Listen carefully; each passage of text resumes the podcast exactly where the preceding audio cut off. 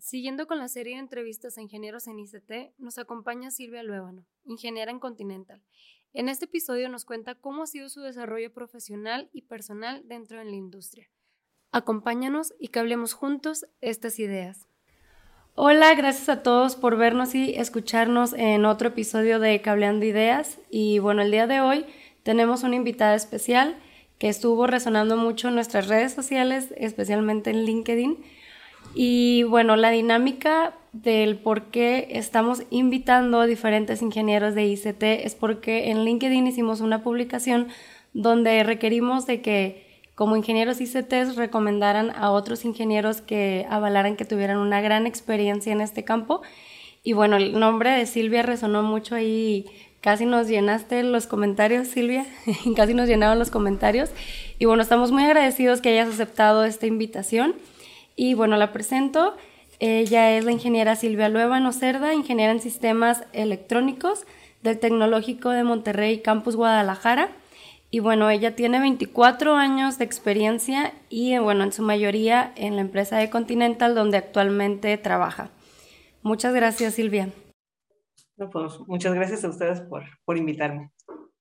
Vamos a comenzar con estas preguntitas que como te mencionaba antes de que iniciáramos el podcast, son preguntas relajadas donde ustedes van a contestarnos sobre su experiencia y pues el background y cómo fue que llegaron aquí, ¿no? A lo que es el campo de ICT.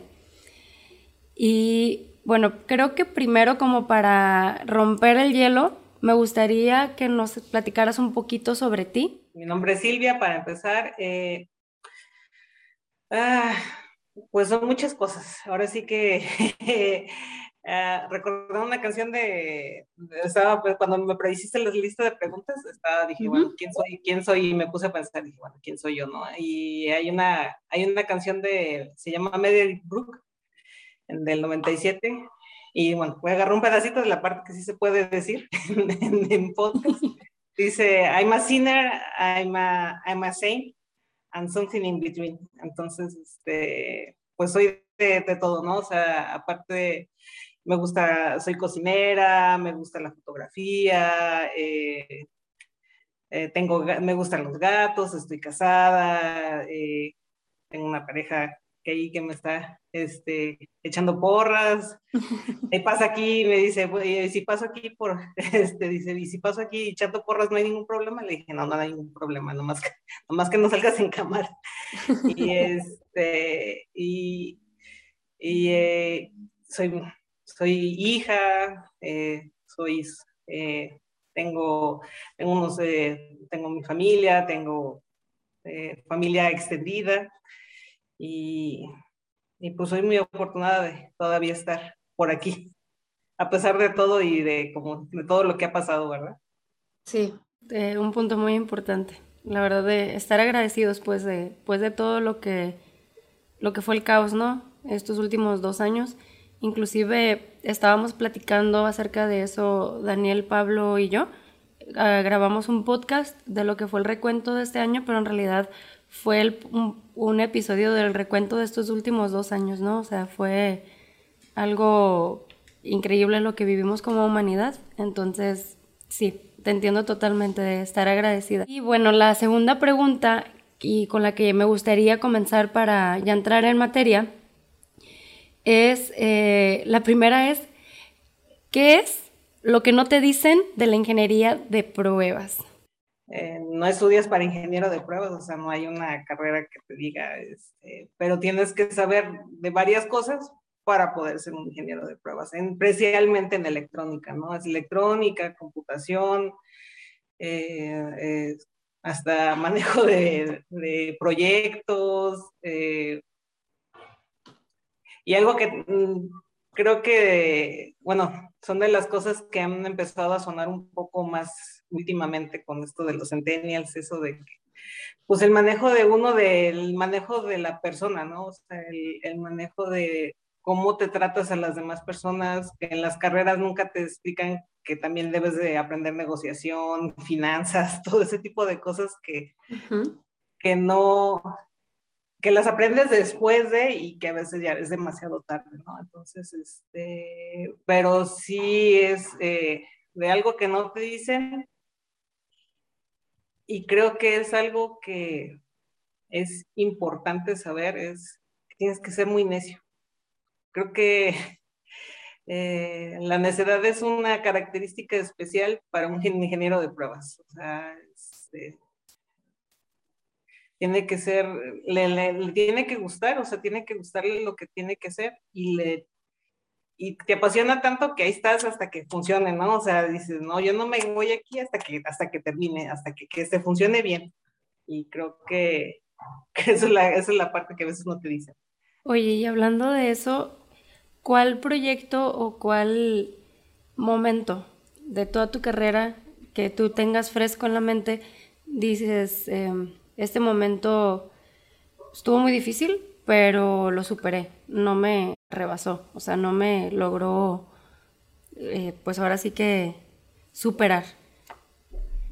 Algún proyecto, algo que tú hayas como, o sea, que hayas sentido que estaba muy difícil en el momento, pero lo pudiste lograr. Al principio, digo, vamos a hablar, o sea, de hace mucho tiempo, y creo que yo creo que fue la parte que me decidió a, a seguir manteniéndome donde, en, en pruebas, ¿no? Este, al final, eh, cuando yo entré, ahora voy a hacer la parte de la historia, cuando yo entré a, a, a Siemens en la parte de ICTs, eh, éramos tres ingenieros y no pasó seis meses cuando el que más sabía se fue se fue a estudiar una maestría y pues bueno, pues ahí se ven, ahí con, con, con, la bata y pues espero que no tengan preguntas porque yo ya me voy. Y entonces pues nos dejó ahí con el, pues digamos el changarro allá a la mitad, ¿no? Entonces, y yo apenas acababa de entrar, o sea, tenía seis meses, tenía cuando mucho, tenía seis meses, pues apenas estaba empezando a entender cómo funcionaba, cómo funcionaba la empresa, cómo funcionaba todo el sistema, cómo funcionaban los equipos. Eh, en esa época el jefe de, del grupo de pruebas era un alemán, que gracias a Dios sabía de ICTs, y, eh, y bueno, de repente eh, pues llegó una fixura y teníamos que entregarla y pues el que la había desarrollado ya se había ido y me, pues, pues te toca a ti. Y yo así, y pues, ¿qué le hago, no? O sea, la veo y pues no, no sé, ¿no? O sea, la verdad es que, que no sabía qué hacer con ella, ¿no? Y, y la verdad es que la paciencia y, y en esas épocas, gracias a Dios también, eh, fue que habían, eran seis meses para entregar, o sea, llegaba la fixura y después de seis meses tenías para poder este, entregar la fixura.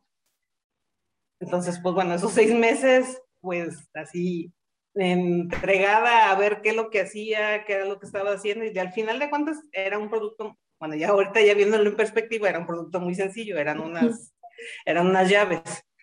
Entonces, este, pero pues para mí era, era todo, ¿no? O sea, nada, no entendía nada de lo que Era tu graduación, ¿no? O sea, era tal cual tu... Entonces, pues bueno, entonces pues ver, eh, preguntarle a mi otro compañero que que más o menos también le hallaba y pues ahí más o menos le, le, le, le sacamos, sacamos, sacamos el proyecto, ¿no? Y, y, creo que, que todo eso fue lo que me hizo decir, ah, bueno, pues quiero seguir estando aquí, ¿no? O sea, no, no es de que, no, pues creo que esto no, no es para mí, ¿no? O sea, más bien, sino al contrario, esto fue, es para mí pues a seguir aprendiendo, ¿no? O sea, y, y recuerdo también una vez, también otro, otro de las cosas es un cambio que hubo de un software también, que también igual estaba empezando. Y, y tuve la delicadeza de imprimir el, el test plan y pues eran hojas y hojas de código, ¿no? Entonces, porque no entendía, ¿no? Entonces, pues casi, casi lo pego todo completo y me pongo a ver línea por línea a ver qué hacía, ¿no? Eso es, este, pero la satisfacción de haberlo hecho creo que es la que, la que te dice, ah, está chido, voy a seguir. Muy bien, muchas gracias Silvia. Bueno, la siguiente pregunta es, ¿Qué malinterpreta la mayoría de la gente sobre tu campo de trabajo? La gente, la mayoría de la gente es visual, ¿sí? Entonces, cuando ves un robotcito, pues un bracito que sube y baja y se da la vuelta y que, o que se mueve un, se mueve un conveyor o algo así, dicen, oh, no, ha de ser, uff. Y cuando ves una fixura dice pues ves una, una caja, levantas la tapa, le pones la unidad, la cierras, y se baja y la otra vez vuelve a subir y ya, ¿no? O sea, al final de cuentas, no ves nada que le haya hecho a ese, a ese, la, la fixura a la unidad, ¿no? Entonces, desde que puede ser un sistema muy sencillo de que, pues, nomás probó ciertos componentes, a que hizo una programación, hizo una comunicación, hizo una calibración, todo eso, no lo ves. O sea, porque nada más el, visualmente para ti el hecho es de poner la unidad, baja, baja el vacío y ya, nada más. O sea, y, entonces a veces dicen, no, pues es que pues, no hace nada, no se ve, no se ve nada difícil, pues sí, pero o sea, al final de cuentas no estás viendo todo lo que la toda la parte de electrónica que está haciendo, toda la programación que está haciendo detrás.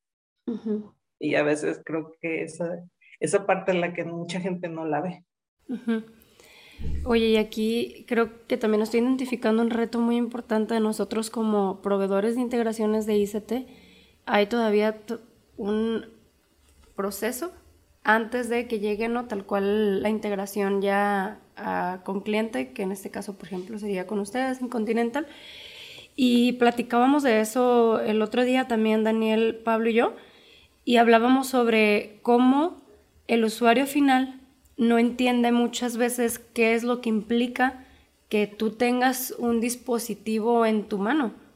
O sea, no, no entiende muchas veces como todo lo que hay detrás del esfuerzo que viene, tanto logístico como en la parte de ingeniería, eh, administrativo, etcétera, ¿no? Y hablábamos sobre, sobre esta parte, ¿no? De que muchas veces no se reconoce tal cual el esfuerzo de todos los que estamos en la parte de la industria de manufactura electrónica, porque realmente no se entiende y no hay como una personalización para el usuario final, no lo, no lo entiende. Entonces, eh, creo que también nosotros como proveedores, también viene toda una parte detrás para que llegue, ¿no? con el cliente y de con ustedes todavía con otro cliente y a lo mejor el usuario final, ¿no? Entonces sí, sí entiendo totalmente el punto, Silvia. O sea, como que pierde, y también fue la parte de, sus pláticas que tuvieron en, agosto, creo que fue el, foro, que abrieron el foro, ¿no? Sí, fue como en agosto. Sí, exacto. De la manufactura y hablaban de que... La IBINET. Hablaban de lo que sí, la parte de, desarrollo, pues bueno, o sea, sí, ah, es que ser gente de desarrollo, es que yo diseñé, sí, y pero también hay una fase en la que se tiene que mandar, o sea, que tienes que fabricar ese, ese, ese diseño que tú hiciste. Y ese diseño que tú hiciste tiene que asegurarse de que no te va a fallar a ti como usuario final, independientemente de si es un carro o es un celular o es una televisión, ¿no? O sea, y, y se menosprecia el hecho de que la gente que está verificando que ese producto que está llegando a, a tus manos no es no es importante. No lo ves. Obviamente no lo ves porque pues si no, no, no te va a decir este, eh, está... Eh, Las especificaciones del producto, ¿no? en, el, manual no va a decir, ah, está manufacturado, ¿no? Pero te me estaba acordando de, de, por ejemplo, es el... Tampoco podemos firmar como en los Lamborghini, ¿no? Los motores, según eso, al final, cuando termina el, el, el diseñador del, digo, el que manufacturó el motor, le pone su firma, ¿no? O sea, como diciendo, esto es mío. Yo no puedo ponerle, esto es mío, ¿no? O sea, pero pues creo que igual tendríamos que ponerle algo así, ¿no? Para decir, miren, yo también, miren, aquí estoy yo. Ajá. Los créditos de las películas también, ahí, pongan en el minuto 406 y ahí estoy. Sí, totalmente. Sí, muchísimas gracias Silvia eh, por contestar esta pregunta y bueno, nos vamos a ir a la siguiente, que es eh, cuáles son las mejores prácticas y o consejos para depurar, eh, bueno, pues es tal cual una, una, prueba. Y bueno, creo que esta pregunta eh, ahora sí que es muy abierta para que tú les digas a otros ingenieros que están en el mismo campo, o sea, como de lo que tú has vivido, ¿cuál, cuál crees que sea una práctica que te haya funcionado? Ya pudiera ser tanto técnica como personal, pueden ser N cantidad de, de cosas que tú quieras comentarles, o sea, es muy abierta, pues. Creo que, bueno, la primera y la principal es leer manual. es, es aprenderse qué es lo que dice el, con respecto al equipo, cómo, cómo funciona, eh, ver cómo, cómo, cuáles son las opciones que tienes, aprenderlas. y lo segundo creo que, y lo más importante es una, una metodología, una disciplina de cómo hacer las cosas. Creo que eh, yo tengo mi checklist, tengo una, de hecho ya, bueno, ya ha pasado por varias fases, entre escrito y luego después en, este, en una notas y luego después lo puse en un OneNote, una lista de to list, ¿no? O sea, y dije, bueno, pues para que no se me olvide, o sea, ¿qué tengo que hacer? desde que tengo que diseñar la fixtura hasta que tengo que entregarla, ¿no? Entonces son como 150 pasos que hay que hacer, ¿no? Y, y hay que hacerlo, ¿no? O sea, sigues toda la lista, o sea, hay cosas que igual en algún momento no vas a, no vas a, este, a necesitarlos por la naturaleza del proyecto, pero creo que sí la disciplina o, una metodología de cómo hacer las cosas siempre es la mejor. O sea, y, y ya aprendiendo esa metodología, si igual te cambian el equipo y tienes que hacer otra cosa, pues, o sea, te sigues, o sea, haces esa nueva metodología para ese nuevo equipo, para esa nueva eh, prueba y, ahí empiezas otra vez a hacer la metodología y es cuando empiezas a aprender, o sea, porque si no es de que, ay, y le habré puesto esto, y le habré depurado esto, y le habré modificado esto, pues ya cuando empiezan a fallar, ay, sí, cierto, se me olvidó. Pues no, ¿verdad? O sea, no, creo que no es. Además de que no es ni lo más este, agradable, porque pues obviamente ya se supone que cuando entregas un equipo, pues te, tienes que entregar, tienes que meterte en otro, en otro proyecto. No, y, y, aparte es crucial en el momento de tiempo de prueba, el, lo, o sea, lo que es el viaje del producto dentro del backend, pues es crucial, ¿no? El tiempo de, que, se le destina pues a cada producto, entonces...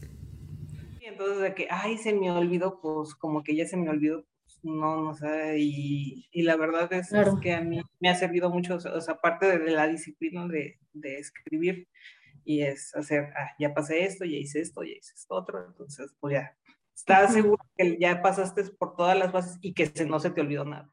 Y, por ejemplo, ahora en lo que es la parte técnica, que te has, a ti te ha servido, eh, como cuál sería, o por ejemplo, si pudieras ligar algo que viste en la universidad o algo que no viste en la universidad y que al momento de que hubiera, o sea, que hayas llegado a ese momento y te hubieras quedado como, esto lo aprendí en la universidad y va, o sea, lo puedo hacer, o si no de que esto no lo aprendí, o sea, no me prepararon para esto, o sea, que fue alguna, alguna muy buena práctica que tú digas ya en lo parte técnico.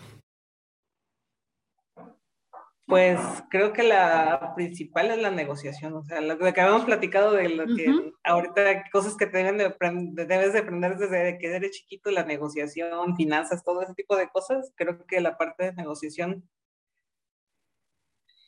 es muy importante y es, y es para toda la vida, ¿no? O sea, al final de cuentas, y me acuerdo en uno de los cursos que tomé de negociación, eh, decía, bueno, es que negocias desde, desde que está chiquito, estás negociando. No lo, no, no te das cuenta. Los permisos con los papás, ¿no? Exacto, ándale, y, y, voy a lavar el carro y voy a limpiar mi cuarto, y, pero me dejas ir al cine. Entonces, este, todo eso es negociación y a veces en, en tu mente no, no, no, te llega, pero pues bueno, o sea, es, eso es parte de la negociación, ¿no?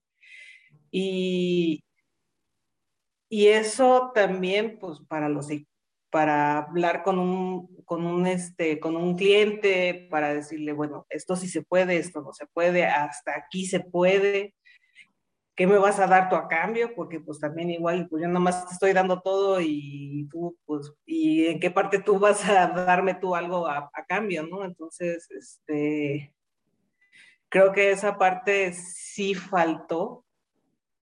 Sí, de hecho, ahorita que lo comentas, eh, acabamos de participar nosotros en una expo en Querétaro, se llamaba Testing Expo Querétaro, y Daniel eh, Ruiz, que es nuestro Chief Commercial, Commercial Officer, mm, él preparó una charla para los ingenieros que estaban atendiendo en esa expo, que de hecho está también en, en YouTube, esa plática, y es de cómo defender un presupuesto, cómo defender un budget, que es algo que él dice como ingeniero en pues en la parte de backend no te lo enseñan.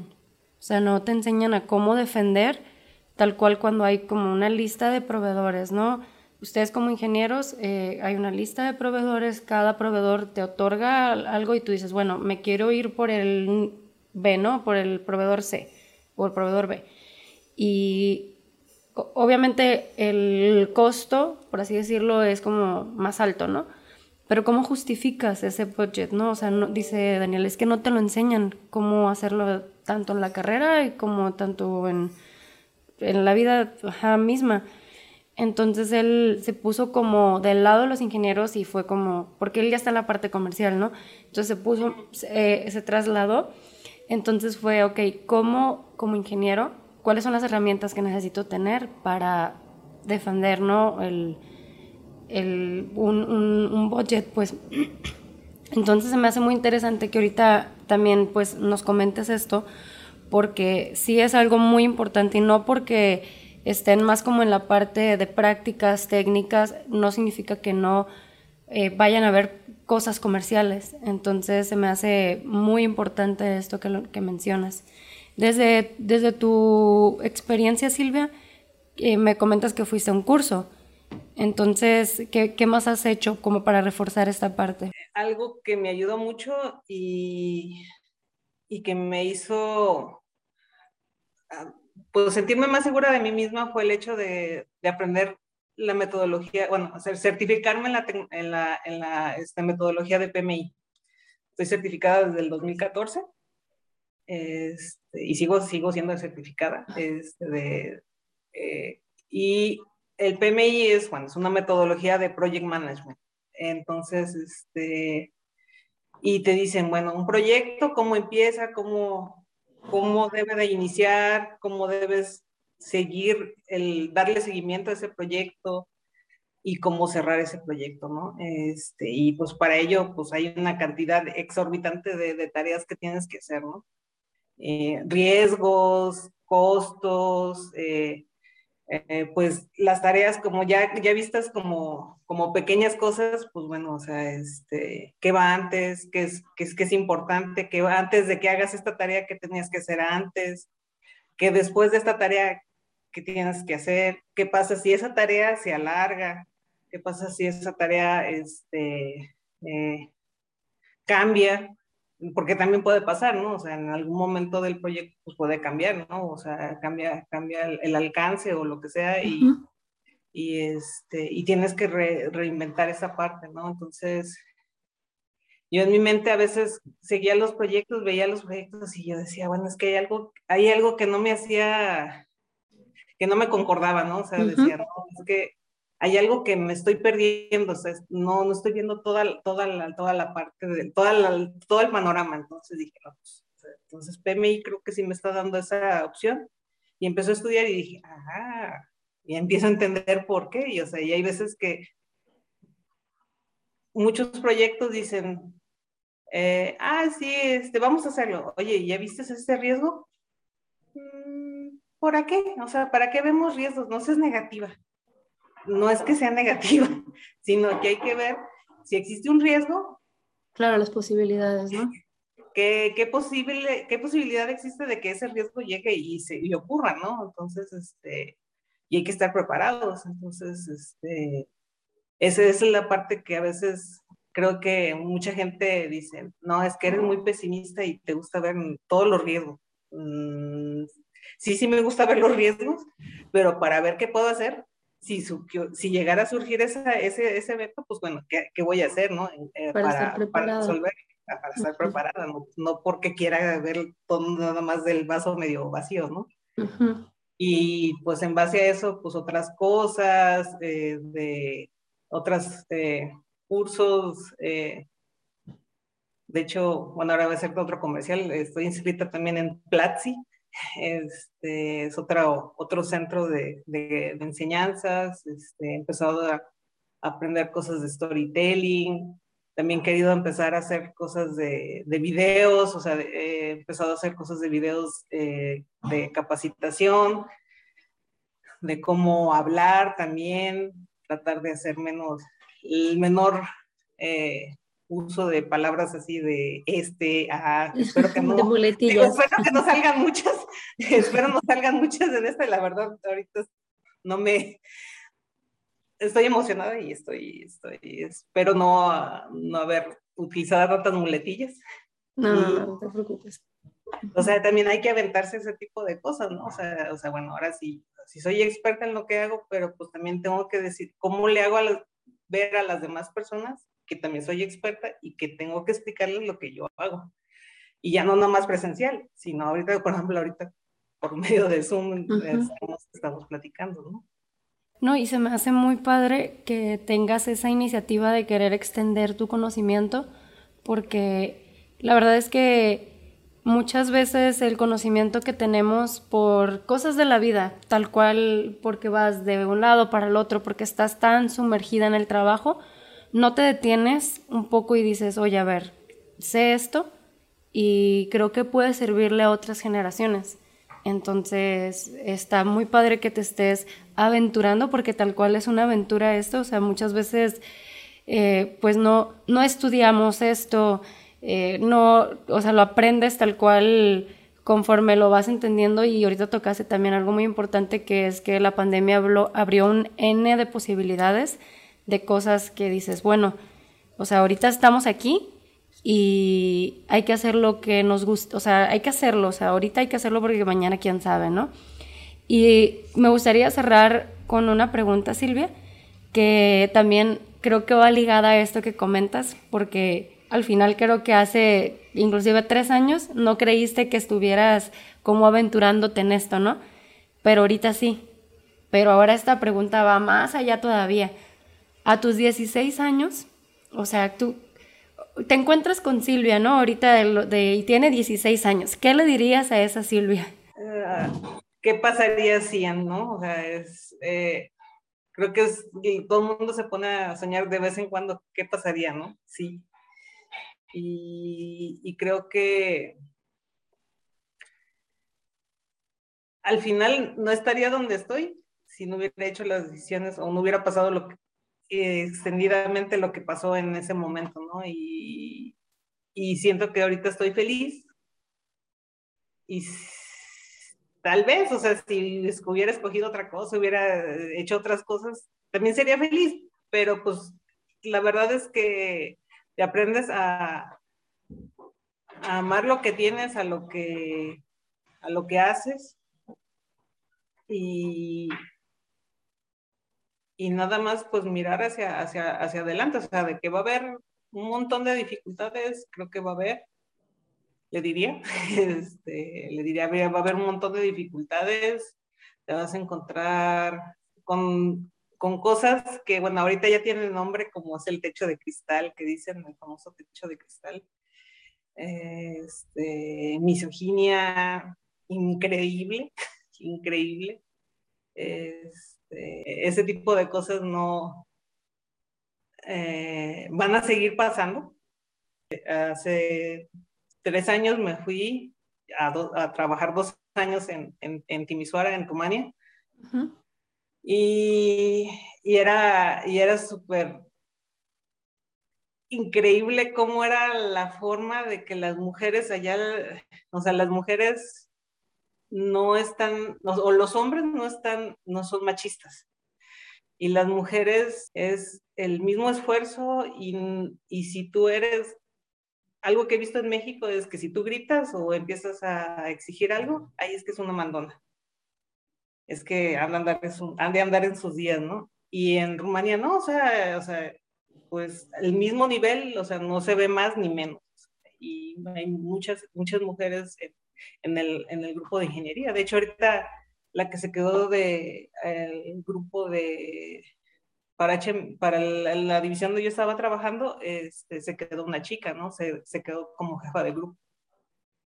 Y no es algo que sea común para mí, o verlo de este lado. Entonces, este, creo que eh, yo le diría que al final, resumiendo otra vez, regresando al tema, es, es que va a haber un montón de cosas que van a pasar, a veces buenas, a veces malas, pero todo eso te hace lo que eres ahora y creo que no, no sería bueno o no sería justo cambiarlo por un, ¿qué pasaría así?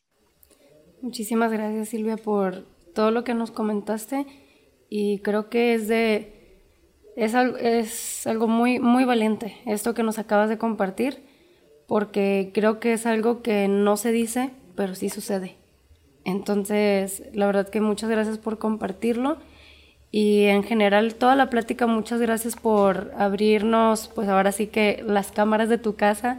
Eh, la verdad que pues estamos muy agradecidos que pues nos hayas acompañado, como te decía desde el principio. Eh, yo, nosotros sí sabíamos que habías estado un tiempo en, en Rumania pues como te comento, está, está muy padre que empieces a hacer también esta serie de videos que comentabas para que extiendas tu conocimiento y que, bueno, todos esos años de experiencia, todos esos sacrificios, todo esto que tú nos comentas, también no, no haya sido nada más para que te lo guardes, ¿no? Y que se quede con tu persona, sino que pues extiendas este conocimiento. Pues muchísimas gracias Silvia. No sé si te gustaría agregar algo más. Como, como mencionamos al principio, no hay una carrera de ingeniero de pruebas. Entonces, este, y el ingeniero de desarrollo de hardware o cosas de esas suena más interesante cuando estás estudiando electrónica que ingeniero de pruebas. Y creo que una parte de, mis planes eh, es, es tratar de, llegar a esa, parte de la, de la escuela, ¿no? O sea, llegar y, y decirles, oye, pruebas está chido también, o sea, no nomás es desarrollo, o sea, también hay pruebas y también está chido, ¿no? O sea, entren a esta área y trabajen aquí, ¿no? Que es lo que normalmente en las universidades, ¿no? Es como los chicos son lo que creen que saliendo van a hacer, ¿no? Y siempre le apuestan más como a la parte de desarrollo, pero no saben como el mundo que hay acá en, la, en lo que es la manufactura, pues. Entonces, como, y esa, y esa, es la parte que, que, estoy eh, queriendo ver, eh, pues próximamente empujar esa parte de, de, ir a ver de una manera, ir a hablar con las universidades y decirles, bueno, eso es lo que hacemos, vénganse también para acá, porque pues obviamente, pero, o sea, pero sí se está perdiendo la parte de pruebas que creo que también es importante que se debe de seguir manteniendo, ¿no? Pues perfecto, muchísimas gracias Silvia por esta entrevista. Y bueno, ahí eh, vamos a seguir entrevistando a otros ingenieros y los invitamos a que sigan los otros episodios. Y bueno, de nuevo, muchas gracias Silvia. Gracias.